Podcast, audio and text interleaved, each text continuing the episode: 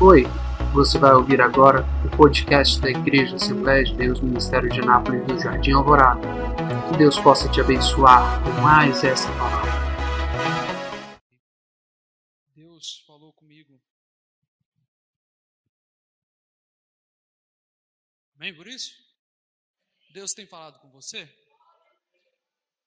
De fato, Deus encontra lugar naquele que abre o seu coração. Porque como tenho dito já esses dias, Deus está disponível. E em meditando acerca da palavra, sobre o que a gente podia tratar aqui hoje, sobre o que Deus tinha interesse para alcançar os nossos corações enquanto igreja do Senhor, Ele me fez entender que cada um de nós tem um problema diferente a enfrentar no dia a dia. Amém?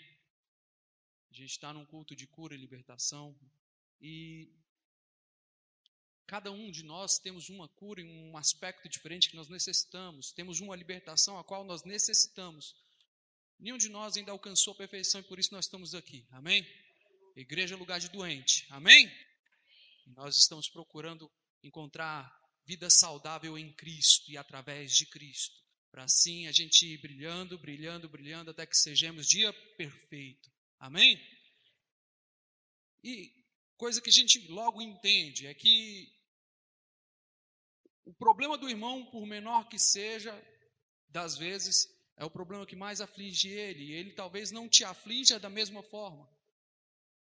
Exemplifico. Uma criança. Criança, chupa ainda o seu biquinho. E se ela tem o seu bico tomado, uma, sei lá, está na creche, não sei. E aí o menino foi lá e tomou o bico dela. E ela vai fazer o quê? Vai chorar. Se ela tivesse um pouquinho mais de discernimento e mais maturidade, como muitos irmãos adultos, ela fala: Deus me mata, roubaram meu bico. Ia ser algo mais ou menos nesse nível, porque para ela o mundo acabou, o problema dela é ela estar tá sem bico. Criança. Já quando a gente adquire a maturidade, eu não sei, você foi demitido, você está passando por uma infelicidade na sua saúde, um problema de saúde que não, sabe? Que não tem cura, não tem e esse é o seu problema. Talvez a conta não fecha. E para a criança é o bico, para você é a dificuldade financeira, é a dificuldade na saúde. São problemas que para você um bico não é nada, mas para a criança era tudo. Ou seja, eu querendo, onde eu estou querendo chegar é que cada um tem o seu problema e sabe onde o calo aperta, sabe onde está a sua dificuldade. E não dá para a gente julgar o que é, o que é bobeira para uns e o que é coisa grande para os outros. Porque a grande situação disso tudo, o grande, o grande, o, o grande, a grande sacada na vida é a gente entender que o problema não está no nosso problema. O problema não está no seu problema. Independente de qual seja ele. O problema está no que você faz com o seu problema. O que é que você tem feito com a situação que tem se aprontado para você? Ah, é uma situação adversa, terrível. Sim, mas o que é que você tem feito? Estamos em dias é, negros na história. Ah, o mundo nunca passou por uma situação parecida. Quer dizer, parecida teve, mas nada como a que nós estamos enfrentando hoje, essa situação pandêmica. E entenda, esse é o problema de muitos. Muitos têm perdido familiares, entes queridos. Mas e aí, o que é que nós fazemos? O que, que eles fazem? O que, que nós fazemos com essa situação? Muitos se abstêm de ir à igreja. E em se abstendo de ir à igreja, perdem a comunhão, não com os santos, não com os, os irmãos, mas com Deus. E aí, logo perdem a fraqueza e não conseguem estar num culto desse, onde a presença de Deus se manifesta como hoje. E aí cabe a nós, enquanto igreja, entender que a fraqueza do outro pode ser onde está a minha força e eu ser usado para ser o alicerce para suportar aquele irmão e ajudar ele a se recuperar. Porque é o problema dele, é a dificuldade dele. Mas será que em meio a toda essa situação, nós estamos nos portando como convém para passarmos bem a, a adversidade? Os maiores é, empresários, eles entendem que os momentos de crise são os momentos de virada de jogo. Eles entendem que os momentos de dificuldade e adversidade são os momentos aos quais eles fazem os seus negócios darem ganho. Então, não se engane. Esse é o momento que Deus te chamou para fazer a diferença no mundo. Sabe? Mas, em meio a tudo isso, a gente vê que pessoas precisam de milagres, e ainda que seja eu ou seja você, o canal de Deus para esse milagre,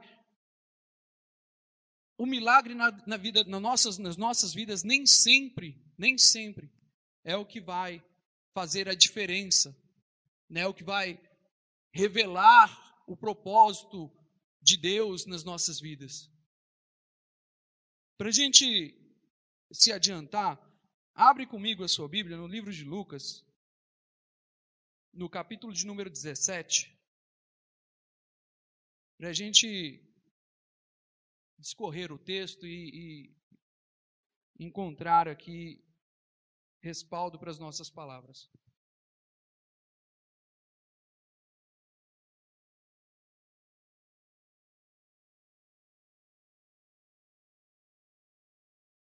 Lucas 17, versículo de número 11. Quem encontrou, diz amém. Se você quiser ficar em pé, fique à vontade, amém? Se você quiser ficar sentado, Deus te abençoe também, mas mantenha o seu coração em reverência. 17, 11. Nós vamos ler até o 19. Amém? Diz assim: E aconteceu que, indo ele para Jerusalém, passou pelo meio de Samaria e da Galiléia. E entrando ele em uma certa aldeia, saíram-lhe ao encontro dez homens leprosos, os quais ficaram parados de longe. E eles levantaram a sua voz, dizendo: Jesus, mestre, tem misericórdia de nós. E ele, vendo-os, disse: Ide e mostrai-vos aos sacerdotes. E aconteceu que, enquanto iam, eles foram purificados. E um deles, quando viu que estava curado, retornou glorificando a Deus em alta voz. E caiu sobre sua, sua, sobre sua face aos seus pés, dando-lhe graças. E ele era um samaritano. E respondendo Jesus disse: Não foram dez os purificados? Mas onde estão os nove? Não se achou quem retornasse para dar glórias a Deus, senão este estrangeiro? E disse-lhe: Levantai e vai pelo teu caminho, a tua fé te salvou. Amém? Toma seu assento. História muito conhecida. Dez homens enfermos, com uma doença contagiosa, que se não houvesse um controle, um, um, um controle da, da, dessas pessoas, é, elas contaminariam mais pessoas e assim essas outras pessoas também ficariam doentes e né, virariam uma pandemia de lepra, já pensou? Então eles tinham controle daquilo ali. E eles, Jesus, ele encontra, entrando nessa aldeia, encontra dez à margem ali, e eles gritam e chamam a atenção de Jesus, e em chamando a atenção de Jesus, eles pedem, pedem misericórdia, pedem cura. E Jesus pega, Jesus pega e fala: vão, vão e se apresentem aos sacerdotes. E enquanto eles iam, eles indo, enquanto iam, acontece sobre eles a cura, eles são curados. E em constatando a cura, um deles volta e volta glorificando, adorando ao Senhor, dando graças, e agradecendo, ele se prostra diante de Jesus e agradece Jesus. E Jesus o interrompe e pergunta: cadê os outros? Só você voltou e você nem é daqui. Onde estão os outros? E, e algo impactante nessa mensagem, nesse texto. E eu até, até hoje pela manhã, enquanto eu estudava, eu tinha uma visão, eu tinha um entendimento sobre esse texto e Deus me abriu os olhos com outra perspectiva acerca dele. Já tinha pregado sobre esse texto outras vezes. Mas hoje Deus falou comigo de uma maneira diferente. E eu queria compartilhar com os irmãos. Porque nem sempre, nem sempre, o milagre vai revelar quem Jesus é. Nem sempre. Porque Jesus prega, enquanto ele vai passando de um lugar para outro, ele cura, faz milagres, sinais, prodígios, maravilhas. Encontra esses dez que certamente ouviram falar da fama de quem era Jesus, e eles, ao verem Jesus, ao verem Jesus passar, eles se manifestam e pedem cura, pedem para serem curados, para serem transformados. E Jesus, de pronto, ele fala: Olha, vão e se apresentem. Quando a gente se achega diante de Deus, a gente precisa entender que hoje é um culto de cura e libertação, e quinta-feira é o dia que a gente se propõe a isso. Não que nos outros dias não aconteça, mas hoje é o dia que a gente busca com mais direção a isso. Mas entendamos na nossa carreira enquanto cristãos, há coisas mais importantes do que o milagre de cura. Há coisas mais importantes. E eu falo isso com toda certeza há dois anos, a gente passou por uma situação terrível. Terrível. Eu não desejo para ninguém. E Deus trouxe cura, trouxe transformação no nosso meio, que a gente viu milagre assim de coisa. Irmãos, a gente estava no hospital, minha esposa ela estava, eu contava para pastor, o pastor esses dias para trás, com mais detalhes.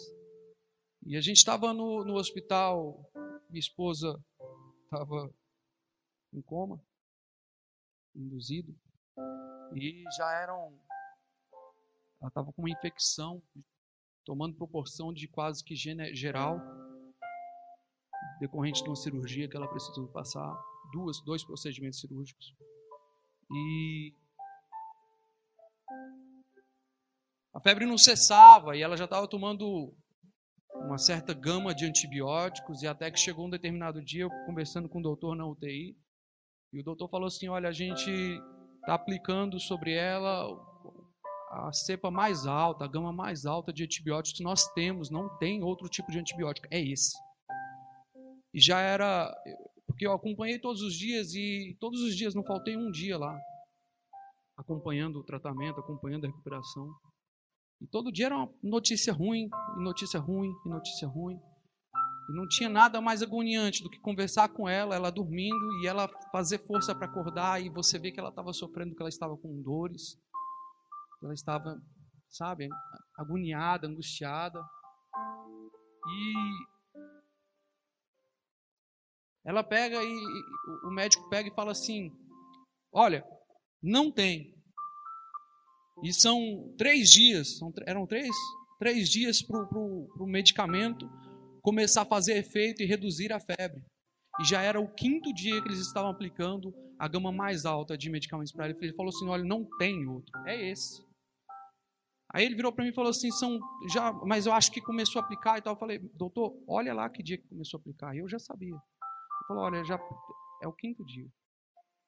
E a febre não baixava, não, não cedia.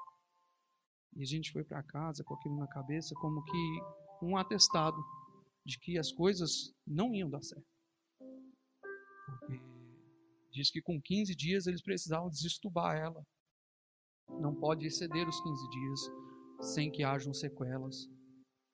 E a gente foi para casa, estava em campanha, projeto de vida, se eu não me engano, estava em projeto de vida.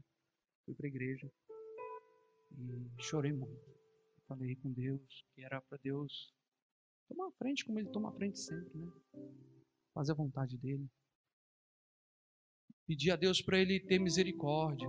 E pedir a Deus tudo que você pensar. Pedir a Deus cura. Pedir a Deus. Pedir.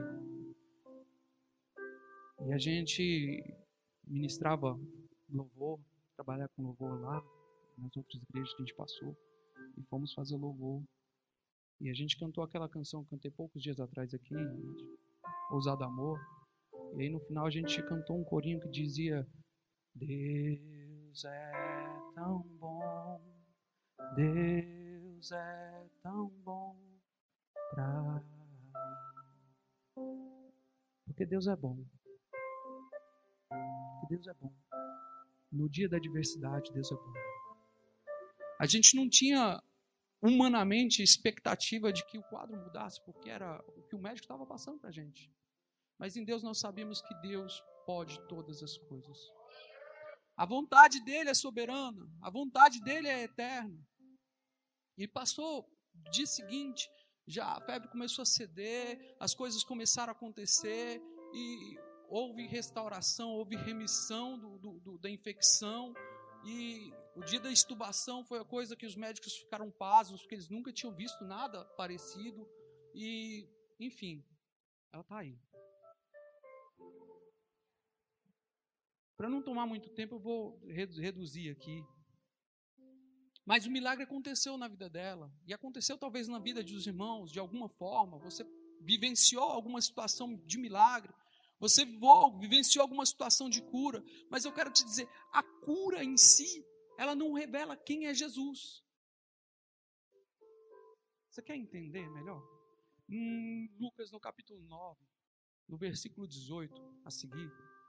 Jesus ele senta com, ele se retira para orar e ele, depois de orar, ele junta-se com os, os apóstolos, os discípulos dele e pergunta para eles: Olha, vocês que estão aí andando por aí, vendo o povo mais de perto, o que, que eles estão dizendo a meu respeito? Isso acontece logo que depois que Jesus cura um outro leproso, cura uma mulher que tinha um fluxo de sangue, cura um cego, Jesus já tinha feito milagres e milagres e sinais. Cura para o lado do vento. Você que é goiano, você entende isso. Para o lado do vento. Jesus tinha manifestado o poder dele. E ele pergunta: Mas e aí? O que é que eles estão dizendo ao meu respeito? O que é que eles estão falando sobre mim? E aí uns dizem: Olha, uns estão falando que o Senhor é João Batista. Uns estão falando que o Senhor é Elias. Aí Jesus, como assim? Mas me digam, aqui entre nós, vocês, quem vocês acham? Aí Pedro levanta, pompudo, cheio ali, e fala: Tu és o Cristo, o Filho de Deus. E sabe o que, que Jesus fala para ele? Olha, que bom, Pedro. Você o sabe, mas você sabe porque Deus te revelou. Não foram os milagres, não foram as curas, não foi. A palavra diz que no, no dia do juízo final vão, ver, vão, ter pessoas que vão falar assim: Olha, mestre, eu peguei em seu nome, eu curei em seu nome, eu expulsei demônios em seu nome, eu fiz isso, isso e aquilo. E Jesus vai falar: Eu não te conheço, eu não sei. Porque a cura que nós precisamos não necessariamente está no físico. Tem pessoas que, que, que, infelizmente, vão passar por dias difíceis, vão enfrentar dias difíceis e não vão compreender quem é Cristo em meio à sua tempestade. A cura vai, pode chegar, a estabilidade financeira pode chegar, mas ela não vai compreender. Porque a compreensão de quem é Cristo vai além de uma cura, vai além de um milagre. Jesus ele não está nas coisas que ele pode nos fornecer, nos oferecer. Jesus ele está muito além disso. Ele tem para dar, ele tem para oferecer, mas ele é muito mais do que isso.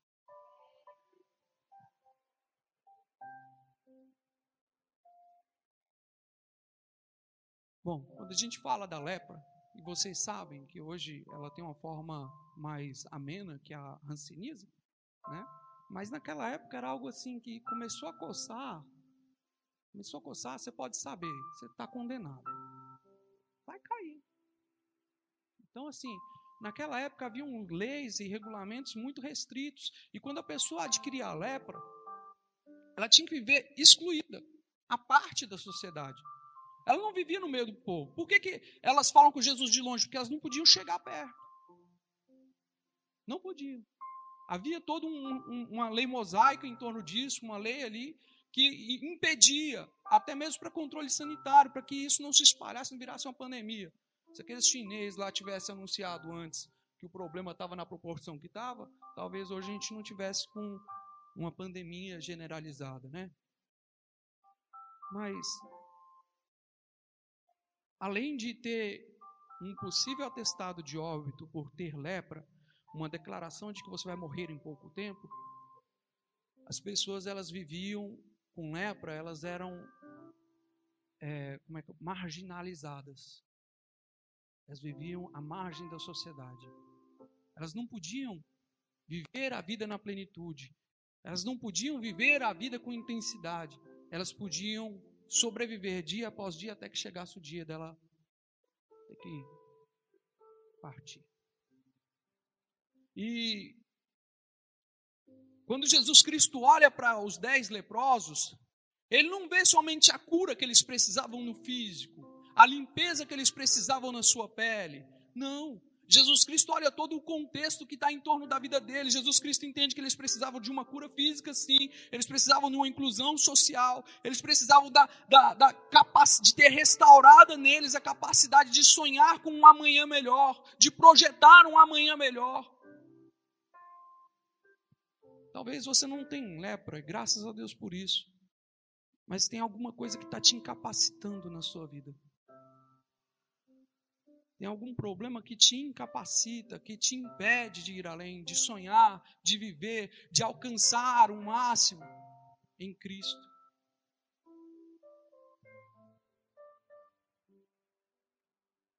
Eles, Jesus também enxergava neles a necessidade de de eles encontrarem salvação. E eu quero te dizer isso, talvez seja, talvez não, certamente isso é o mais importante. Esse é o milagre que nós precisamos almejar nos nossos corações. Mas o mais importante do que, do que o milagre em si, e a gente viu aqui o culto até agora, muita demonstração de, de gratidão, muitas orações em gratidão, e nós temos que realmente ser gratos. Porque o mais importante do que um milagre nas nossas vidas é o que o milagre vai gerar nas nossas vidas. O que é que vai gerar? O que é que esse milagre vai causar? Ele vai trazer uma cura, somente ele vai trazer só, só uma, um bem-estar físico? O que, que o milagre pode gerar nas nossas vidas? Qual o impacto do milagre? Para que o milagre possa ter eficácia e vir e alcançar, para que o milagre possa revelar quem é Cristo. Porque se o milagre não revelar quem é Cristo, ele vai ser só uma benesse.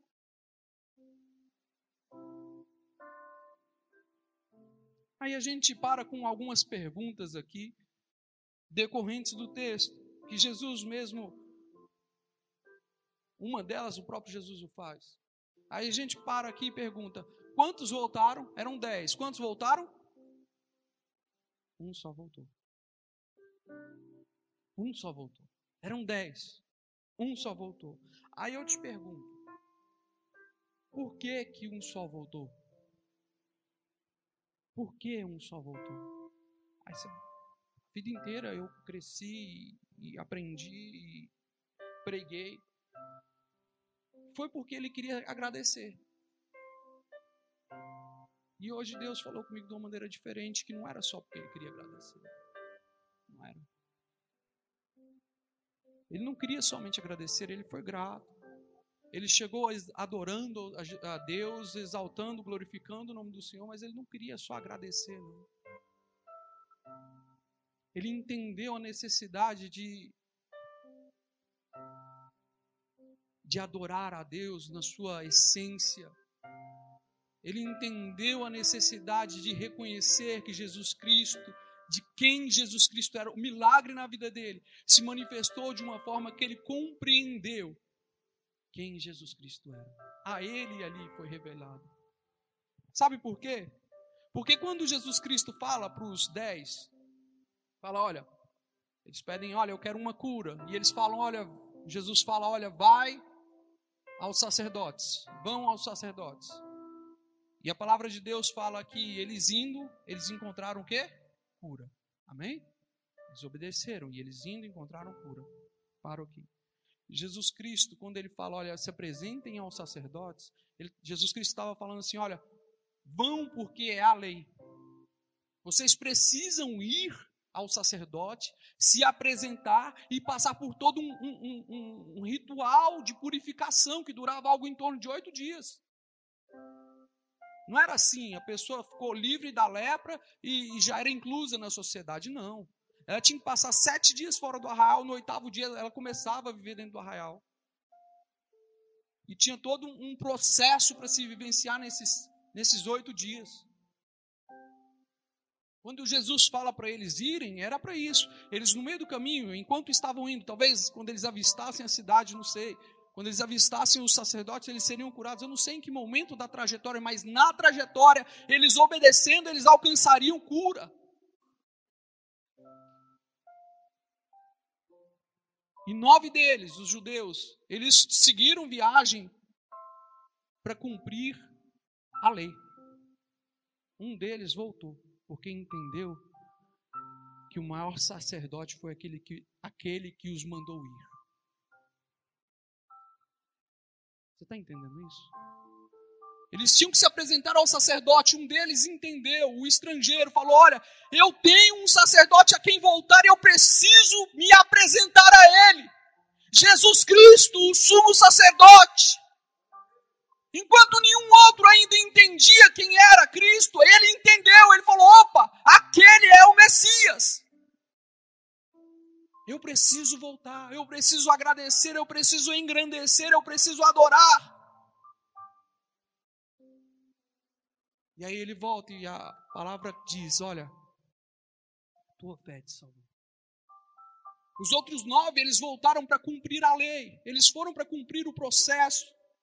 Talvez você pudesse dizer, presbítero, aquele que voltou, ele desobedeceu a Jesus, porque Jesus falou para eles irem ao sacerdote. Não. Aquele que voltou, ele voltou para falar com o maior sacerdote que já passou aqui nessa terra. Ele entendeu. Ele entendeu que muitas vezes as pessoas ficam presas a ritos, a processos, a complexos,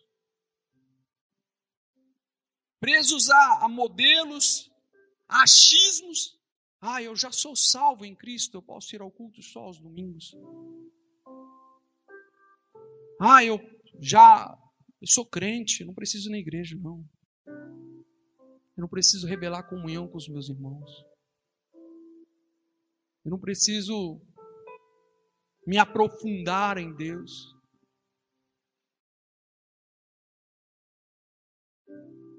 E aí, para a gente concluir, me leva a uma pergunta que, sabe, estamos no meio de uma pandemia, as pessoas não param de ir aos mercados. Quem aqui, por curiosidade, durante, já estamos em quanto tempo de, de, de cinco meses? Durante esses últimos cinco meses, deixou de fazer compra nos mercados? Levanta a mão para mim.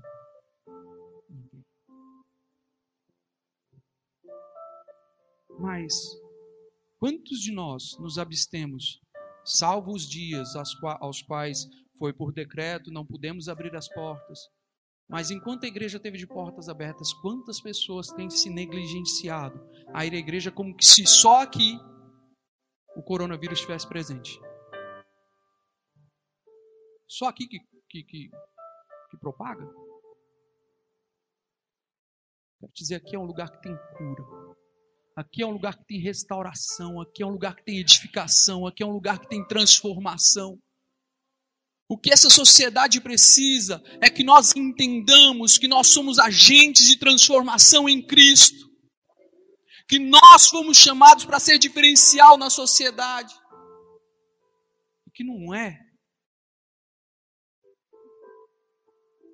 um cataclisma desse, uma situação dessa, que pode te impedir de buscar conhecer a Deus. E não tem lugar mais propício que na casa de Deus. E aí me faz a pergunta, e essa pergunta me veio: por que, que nós adoramos a Deus? Qual é o motivo da sua adoração? Será que você já tomou consciência que Jesus Cristo é Deus de fato na sua vida? Porque por que, que você pergunta isso, presbítero? Porque aquele que voltou, ele voltou para adorar porque ele entendeu que ele estava diante do Messias. Ele estava diante do sumo sacerdote. Mas e aí? Estava lendo um livro e ele faz exatamente esse questionamento.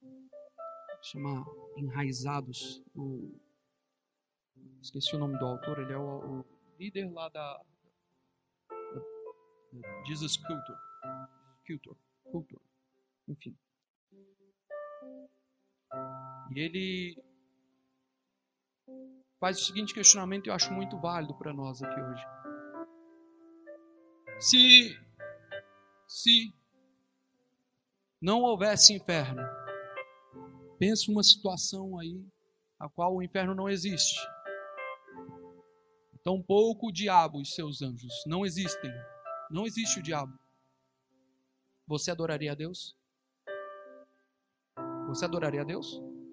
Não tem inferno para você ser lançado. Você adoraria a Deus?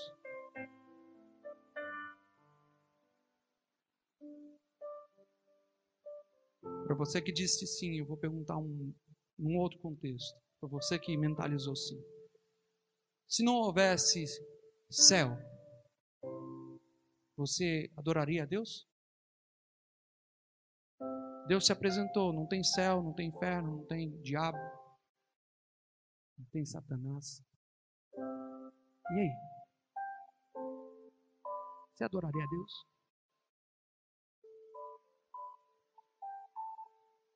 Será que nós ainda assim entregaríamos o nosso coração em serviência a Jesus Cristo?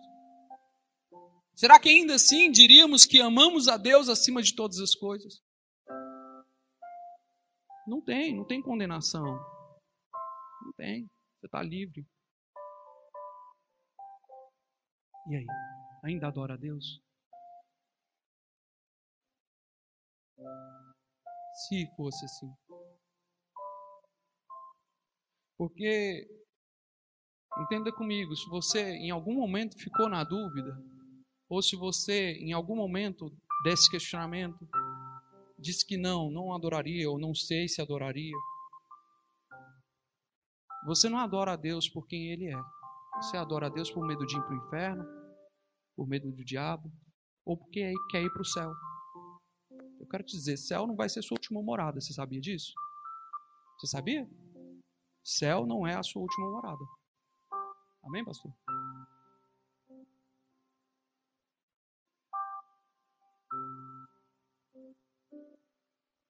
Por que motivo nós adoramos a Deus, igreja? Qual é o gatilho que nos leva a render os nossos corações e entregar a Ele? Porque é muito fácil eu me prostrar e dizer, Deus, eu te amo, no dia da minha adversidade.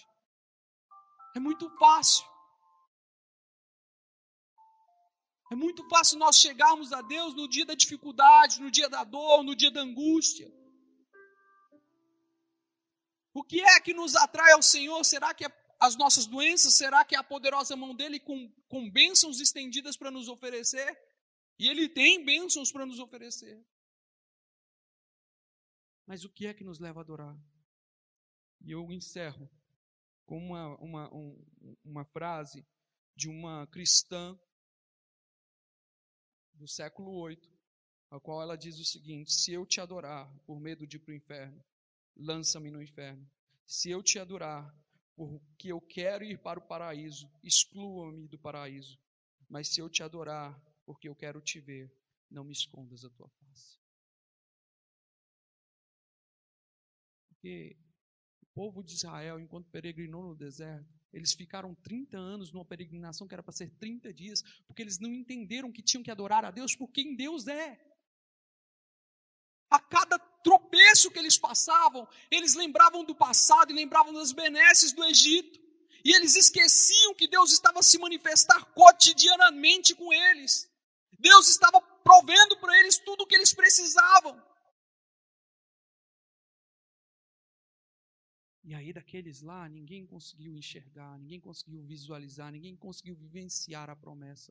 Ei, Deus tem promessa para você. Adore a Deus pelos motivos certos. Adore a Deus por quem Ele é. Coloque sobre seus pés. Coloque sobre seus pés. Que Deus possa dar em nossos corações motivos é, que nós possamos entender em Deus qual é o motivo ideal para nós o adorarmos, que é conhecer a Ele por quem Ele é. Que nós possamos render louvor a Ele por saber que Ele é poderoso para mudar histórias, para usar você, meu querido, como um canal de bênçãos aqui e na sociedade, como um agente transformador. Porque Deus quer fazer de você aquele que vai fazer diferença lá fora. Feche seus olhos. Santo Espírito de Deus, Deus de graça e misericórdia, Senhor da glória. Senhor, nós nos apresentamos a Ti uma vez mais, como outras vezes já nos dispusemos aqui essa noite, Pai. Senhor Jesus Cristo, pedindo, Senhor, toca nos nossos corações uma vez mais, Pai. Senhor, e leva-nos à compreensão, Pai, deste texto, Pai, entendendo, Senhor, a importância da gratidão, mas, Senhor Jesus Cristo, sim, entendendo também, Pai, que nós precisamos te adorar por quem Tu és, porque em Te adorando, Pai, entendo comunhão com o Pai, entendo comunhão com o dono de todas as coisas, não há de nos faltar nada, Pai, não há de nos faltar nada, todas as demais coisas, todas estas coisas, todo o restante, Senhor Jesus Cristo, nos será acrescentado. Espírito Santo, Pai, que nós possamos nos preocupar, Pai. Senhor Jesus Cristo, a viver uma vida contigo, em adoração, em submissão, em conhecimento, prosseguindo em conhecer a Ti, porque, Senhor, em Ti, Senhor Jesus Cristo, sim, nós estaremos libertos, Pai, nós estaremos curados, Pai, nós seremos transformados, Pai, e poderemos transformar a sociedade que nos cerca, Pai. Eu te peço aqui assim essa noite, Pai. Abençoa-nos, Pai, para louvor, honra e glória do teu nome, Jesus. Amém. Amém. Que Deus abençoe cada um dos irmãos. Amém. Torna a palavra.